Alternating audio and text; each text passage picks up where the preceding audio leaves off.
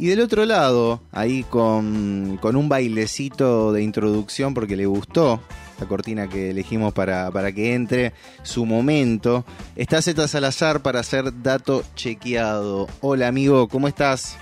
¿Cómo están? ¿Cómo estás, Tom? ¿Todo tranqui? ¿Todo bien vos? Bien, cortina, cortina guitarrística y medio funky me copa. Desde sé que te gusta, desde- por eso.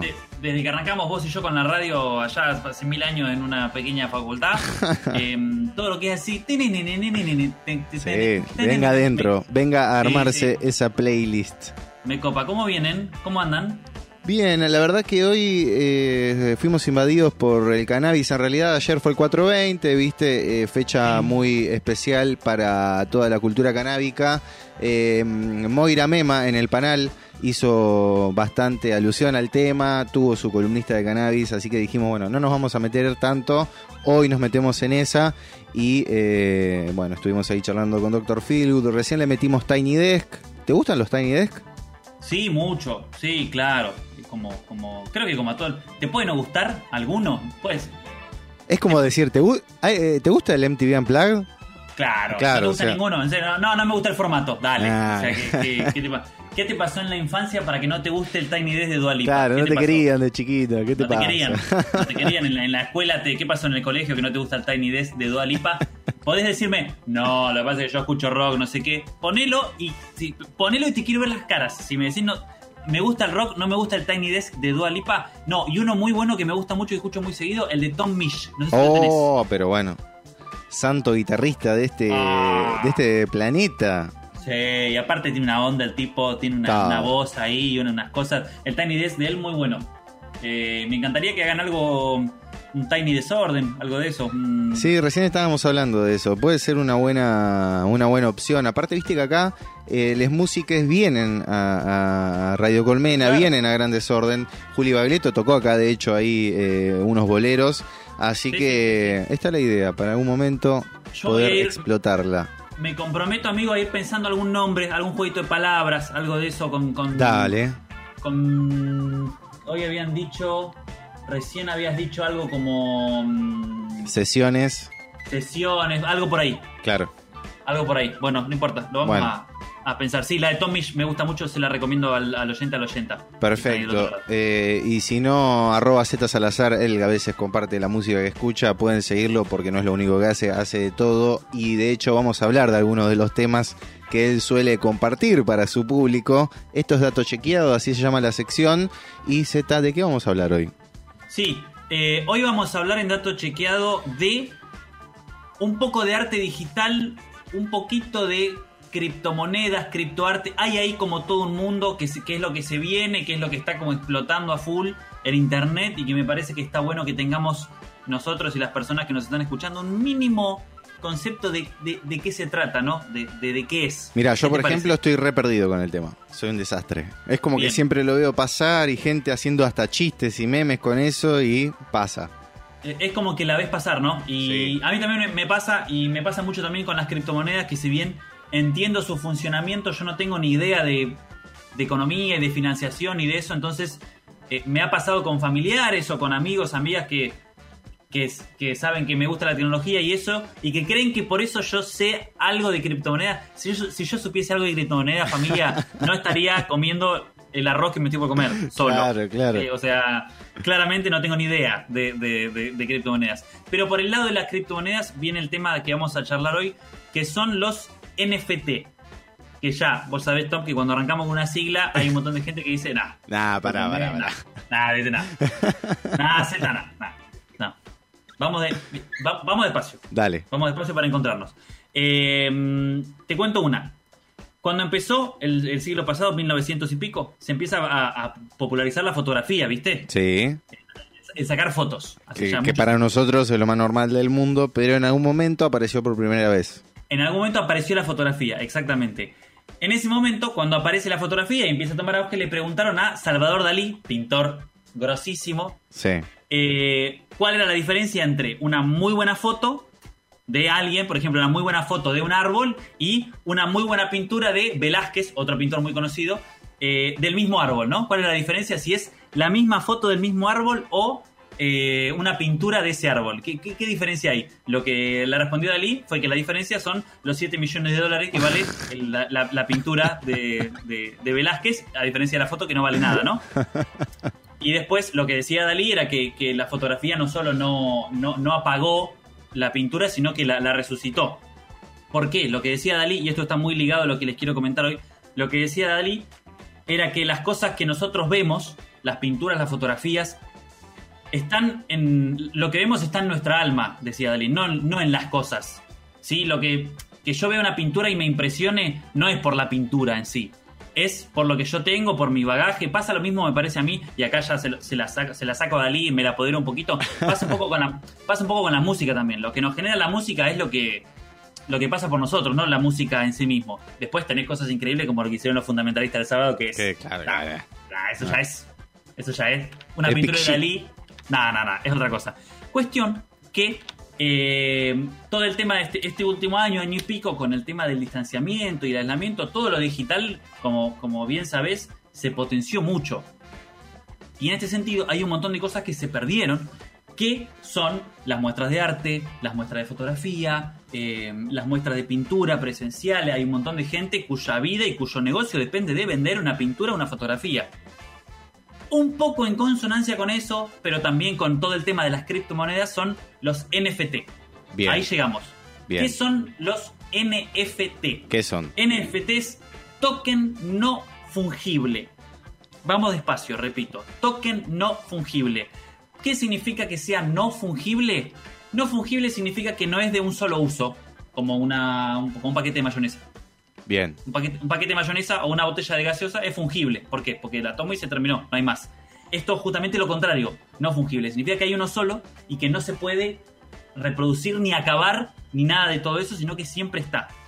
Eh, y el token es una carpeta, ¿sí? A la que se sube, por ejemplo, una pintura digital, una foto, un diseño, ¿sí? Se sube a eh, la cadena de bloques, de la que forma parte también Bitcoin y demás, no nos vamos a meter ahí, pero sí es importante saber que, eh, por ejemplo, ¿por qué el Bitcoin es tan importante y está subiendo tanto y hay tanta gente hablando de eso? Porque depende de una red que se llama blockchain que no se puede hackear. Bien. Pensá que, Es pensá, súper segura.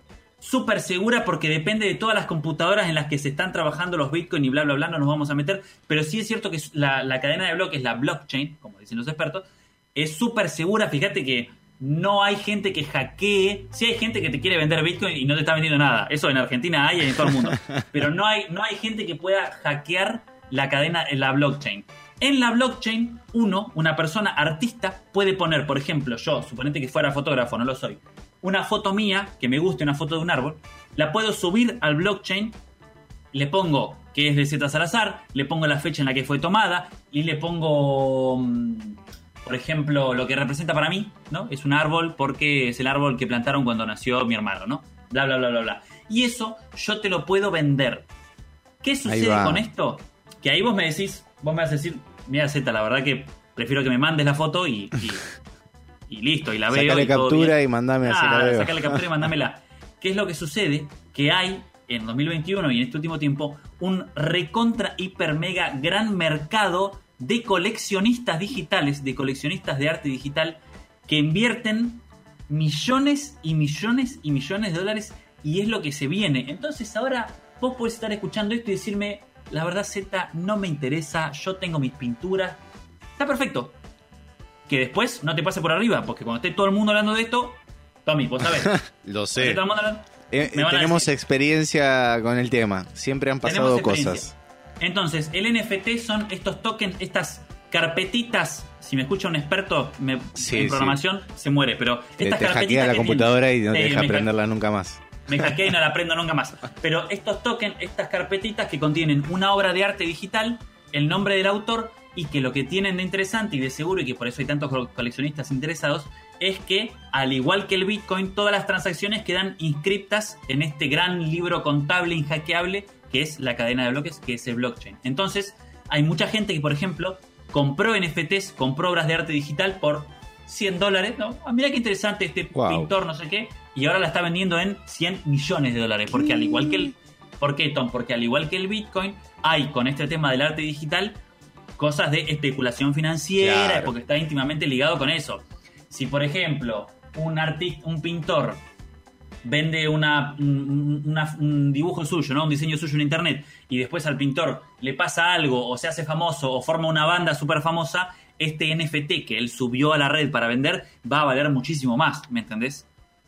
Bien, bien. Eh, no, me quedé pensando en esto de por qué no invertí todavía en cosas así, porque encima, es más, conozco gente que invi- invirtió en eso de bitcoins y que posta, o sea, pasaron de invertir 10 dólares a recibir 1000, por ejemplo. Tiene también que, y me parece que está bueno que hablemos de esto, hay un poco que desmitificar también, porque mucha gente que se hizo muy rica, que se hizo muy millonaria con los bitcoins, dice, ah, no, pasa que no la viste, con 10 dólares te podías meter, no, no es no, tan no. fácil, la, la gente, en Argentina tenemos también nuestros problemas, me parece que es un poco ese aire de superioridad, viste, de, ah, ¿cómo no invertiste en bitcoin si estaba ahí? No, no estaba ahí, no, no estaba ahí. Ahí que tengo, tengo el plazo fijo, tengo por ahí comprarme un par de dólares si es posible, tengo otras cosas que no sé, y por eso está bueno dato chequeado y estas herramientas para ir charlando un poco. Te quiero dar algunos ejemplos de NFTs. Vamos a ir viendo después Dale. en, en las redes y demás. Les voy a dejar algunos. Hay un montón, hay, hay un montón de artistas que están encontrando una manera también de vender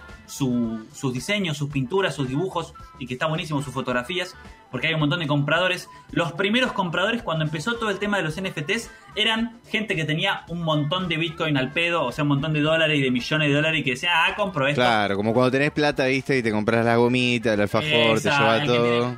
Exacto, así, pero ah, elevado que tiene millones. Decían, bueno, ¿qué se puede comprar con, con Bitcoin? E- Estas obras de arte, bueno, vamos a comprarla. Y después se hicieron más millonarios porque la siguieron vendiendo. Te doy un ejemplo. Eh, Jack Dorsey es un tipo, un yankee, que fundó Twitter. Ah, listo, tranca. Eh, El tipo fundó Twitter. Eh, ¿Sabes qué subió a la cadena de bloques para vender y lo vendió en, espera que no te quiero mentir, 2,9 millones de dólares? ¿Qué subió? El primer tweet de la historia de Twitter. ¿Qué?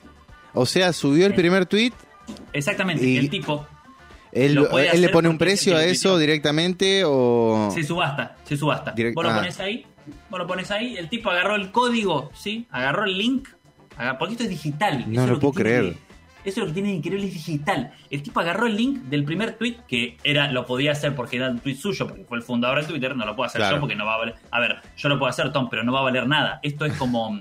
Acá lo hablaba el otro día con un amigo, vos, que con- sucede con las pinturas también. Yo te puedo decir, mira Tom, me, eh, me gusta una pintura de Van Gogh, claramente en mi vida me voy a poder comprar una pintura de Van Gogh, les pido a un pintor amigo que la haga lo más parecida posible y la tengo en mi casa y está perfecto. Lo que sucede con, lo, lo que sucede con los NFT es que es una comunidad que lo que lo que valora es esto de la de, de la firma, ¿no? De- Sí, de sí, sí, que sea algo bastante dentro de todo épico o que tenga algo... Exacto, Sí. exacto, exacto. Que yo te diga, vos tengo acá una pintura de Van Gogh, vos me vas a decir, qué bueno, porque por ahí no te gusta el arte, pero a un fanático del arte, una pintura de Van Gogh, le... le Sí, sí, le mueve todo el piso. Y sucede lo mismo con, hay artistas digitales que ya se han hecho muy famosos y que su firma digital, su token, su NFT, ya toma mucho valor porque hay muchos, muchos compradores. Y tengo un ejemplo para vos que te va a volver loco. A ver. La NBA, la NBA, La, la NBA también está en este negocio. Que como muchas ligas del mundo están siempre en la, en la vanguardia, ¿viste? Claro. Lo que se viene. De La hecho, son los que la- capaz inventan cosas, digamos. eh, la NBA la vio a la que se venía, la vio y registró y subió a NFTs lo que ellos llaman top shots, que son repeticiones de tiros épicos de la NBA. Vos me estás jodiendo. Entonces, vos podés entrar a NBA Top Shots si tenés criptomonedas, porque esto se compra con criptomonedas. Solo no se- no podés- criptomonedas. Pesos argentinos no, no me, no me escriban arroba Z Salazar en mi Instagram, che Z me quiero comprar, no porque no, no tenés Bitcoin, primo. Eh, abuela, vos no tenés Bitcoin. Entonces, no podés. Comprate Bitcoin, yo no sé cómo se hace, averiguar, comprar, pero vos te podés comprar grandes tiros de LeBron James, grandes tiros de Stephen Curry. Hay algunos que están valuados, por supuesto, los de LeBron Sí, James, por o- ejemplo. o los de Michael Jordan, capaz. De Michael Jordan están valuados en cientos de miles de dólares y hay otros que son más baratos. Lo que tiene muy interesante es que lo están haciendo tipo. ¿Viste las cartas coleccionables? No sé. Sí. de Pokémon, Sí, de sí, Yu-Gi-Oh! la- la figuri- las figuritas de los, del Mundial, ¿viste? La están haciendo, no es que subieron todas las repeticiones de la historia del NBA. Van subiendo y van subastando. Tenemos esta de este triple de Kyrie Irving minuto tanto. Tenemos este doble y están ya hay creo que, no te quiero mentir, 45 tiros que estuvieron ahí vendiendo los top shots de la NBA que se están vendiendo en plataformas de criptomonedas y que la gente, los fanáticos de la NBA, que tienen dinero, pueden entrar a las subastas y comprar. Y es única, vuelvo a repetir. Increíble. El, el valor que tiene el NFT es que es único. Yo te puedo mandar por YouTube, te puedo mandar el link de la repetición de, LeBron James, por supuesto. Y seguro que, no sé, a, tengo a mi tío, se lo, me va a decir, mandame la repe, no me, no me regales el NFT. mandame el link de YouTube. Mandame el link y lo miro y listo. Pero a los coleccionistas y a los coleccionistas de básquet que ya tienen por ahí las camisetas firmadas o que ya tienen las figuritas o que ya tienen las cartas, que quieren tener algo más, tienen ahí para invertir un par de bitcoins y comprar. Y puede ser también que después la repetir. Hay gente que está metida, te vuelvo a repetir, eh, como inversión. Puede ser que después valgan más y se venden. Entonces se puede volver a vender. Sucede lo mismo con los artistas. Les voy a dejar después algunos NFT famosos para que vean. Googleen, investiguen, escuchen. Es importante comprender que es lo que se viene, así como se vienen las monedas digitales, así como se vino el Bitcoin, se viene el NFT, se viene el arte digital eh, Z, pero a mí me encanta pintar en un cuadro de papel y después venderlo. Está perfecto. No estoy diciendo que... Que no lo hagas. no lo hagas, no estoy diciendo que dejemos de sacar fotos, no estoy diciendo que dejemos de imprimir fotos, pero si sos fotógrafo o fotógrafa y te interesa meterte, hay comunidades de Discord eh, en Argentina que, te, que, ayudan y que explican y que quieren que más gente se sume, porque por supuesto es un mundo donde cuanto más gente se suma, más laburo hay, más inversores hay. Les, eh, les quiero recomendar, hay un video de mm, Tomás García, ¿lo conoces? Sí, claro. Que hace así siempre cosas con audiovisuales y cosas muy copadas. En YouTube, decís vos. En YouTube, exacto, que se llama Criptoarte, Bitcoin y Blockchain, que se toma ahí todo su tiempo para explicarlo y deja también links y, deja ahí cosas para ver Así que a la gente que le interese un poco más, tienen ahí, tienen ahí muchísimo para, para investigar y para, para meterse. Lo importante es esto, es una manera de, sustituir o de volver a trabajar eh, el arte digital. Es la primera vez que, una pieza de arte, ¿sí? una pintura, una foto, un diseño, puede ser mostrada en una colección, comprada y vendida todo digitalmente sin necesidad de eh, eh, de, que haya algo con la persona. ¿Me entendés? Perfecto. Wow. ¿Sabes que Te voy a preguntar qué tiro de. Si podés elegir algún tiro de la NBA o algo así para comprarte. Yo tengo uno que eh, es de Manu, un triple contra los eh, Warriors en, en, un juego 6 o 7 de. Final de un tercer cuarto. Sí, metió un triple épico de estos pibitos me van a venir a ganar a mí. Tenía, ah, Curry tenía 25 años, no sé, eran todos guachines. No? Y esto, no, no, esto ponele que fue 2014. Bueno, sí, hace poco, 2014 ponele. 2015. Eh, un triple ahí que nada, explota todo. Quiero ¿Sabes cuál, ¿Sabes cuál estaría bueno? Eh, no es de la NBA, no sé si se meterán en, el, el, punto de Manu en las Olimpiadas. El punto semifinal o que que quedan tres segundos, hay pase, pase y Manu la mete y se cae. No sé si contra Serbia o una Ah, vos decís el épico eh, al último segundo, sí, con Serbia, con Serbia en Atenas, en los Juegos Olímpicos de Atenas, 2004, sí. Pero aparte, pará, era el primer partido de los Juegos Olímpicos, o sea, arrancaba así Argentina. Ahí tenés, eh, te imaginás ser, vos podés ser, si lo llegaban, si se llegan a meter en el NFT y todo eso, podés ser el dueño de, el dueño digital de ese video. Hermoso de nuevo, es una cuestión de convención. Hay gente que te va a decir, sí, yo lo tengo descargado en mi compu y también soy el dueño. Por supuesto. Pero el que tiene la firma de eh, Olimpiadas, Atenas 2004, Replay, Manu Ginobili, Point, no sé qué, con la firma de todo, sos vos. Andá a ver cuánto valdría eso. Épico, épico, me encantó. Eh, Z Salazar haciendo dato chequeado. Z, gracias, amigo. No, gracias a vos, a toda la gente de Colmena por el espacio. Y mm, la semana que viene nos volvemos a encontrar, miércoles. Sí. Nos metemos un poco con el mundo de los videojuegos. Perfecto. Me encantó que es otro de, tus rubros, ¿eh? en los que también eh, caminás. Eh, recuerden que si nos siguen en Spotify, buscando Gran Desorden, van a poder volver a escuchar eh, las cosas que van pasando en el programa, como esta sección de recién de Z, tirando data de Tecno, data chequeada como, como columnista, agradecerte a vos y a la gente que está ahí laburando detrás de, de, Gran Desorden y que están. Es, laburo todo, subir con la imagen, subir la columna, hacerla y mm. que, sepas que de este lado se, se valora y se aprecia y hace más fácil compartir y mandarle a la gente para que escuche también. Ese es Gonza Estrada que está a full subiendo ahí reels eh, y manejando redes sociales. Abrazo amigo, abrazo Z, nos volvemos a escuchar el miércoles que viene. Nosotros escuchamos un